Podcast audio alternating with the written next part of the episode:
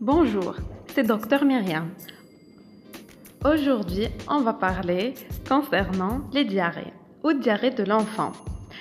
Les diarrhées de l'enfant, c'est l'émission des selles trop liquides, trop fréquentes et trop nombreuses. Il y a des diarrhées chroniques et des diarrhées aiguës. Le plus souvent, ce sont les diarrhées aiguës.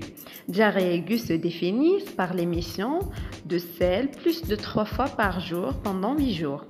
Chronique, c'est-à-dire plus de 3 semaines et nombre de sel par jour, c'est plus de 3 fois.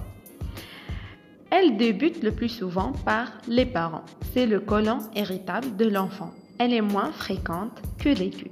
Les causes de diarrhée, on a des causes virales comme le rotavirus, c'est la cause la plus nombreuse et la plus fréquente.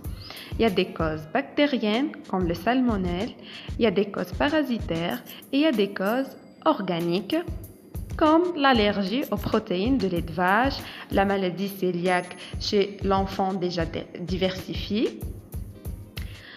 Le risque de diarrhée. Risque de diarrhée euh, par cause virale, bactérienne et parasitaire, c'est la déshydratation. Par contre, le risque de la diarrhée organique, c'est la dénutrition.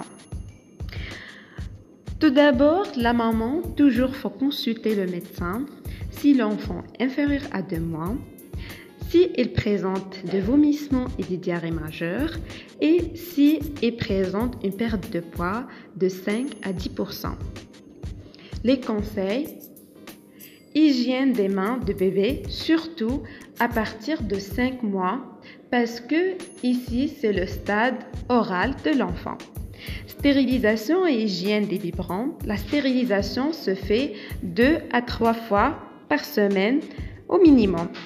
Éviter les jus de fruits pendant les diarrhées et donner l'enfant du pomme de terre, de banane et du riz. Et n'oubliez jamais le conseil, mieux vaut prévenir que guérir. Bonne soirée, docteur Myriam.